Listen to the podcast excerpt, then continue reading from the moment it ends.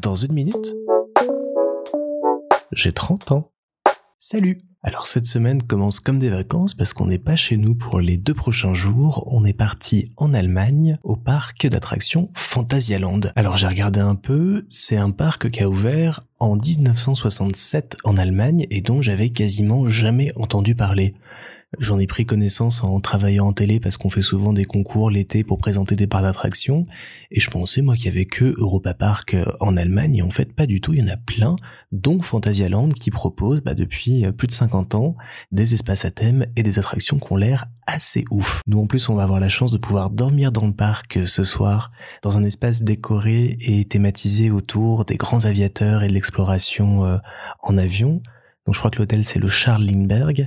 Et euh, je pense qu'on va être entre une décoration un peu steampunk et euh, plein de choses incroyables à regarder, d'autant plus que si j'ai bien compris, il y a euh, un grand 8 qui passe dans cet espace-là et qui passe près des chambres de l'hôtel. Alors je sais pas comment techniquement et pratiquement c'est fait, je vous le raconterai après, mais ça a l'air assez chouette. Donc on va savourer ce petit moment tous les deux pendant les deux prochains jours, d'autant qu'on avait dû reporter ce séjour quand on a eu le Covid, donc je vais profiter pleinement de mon cadeau d'anniversaire.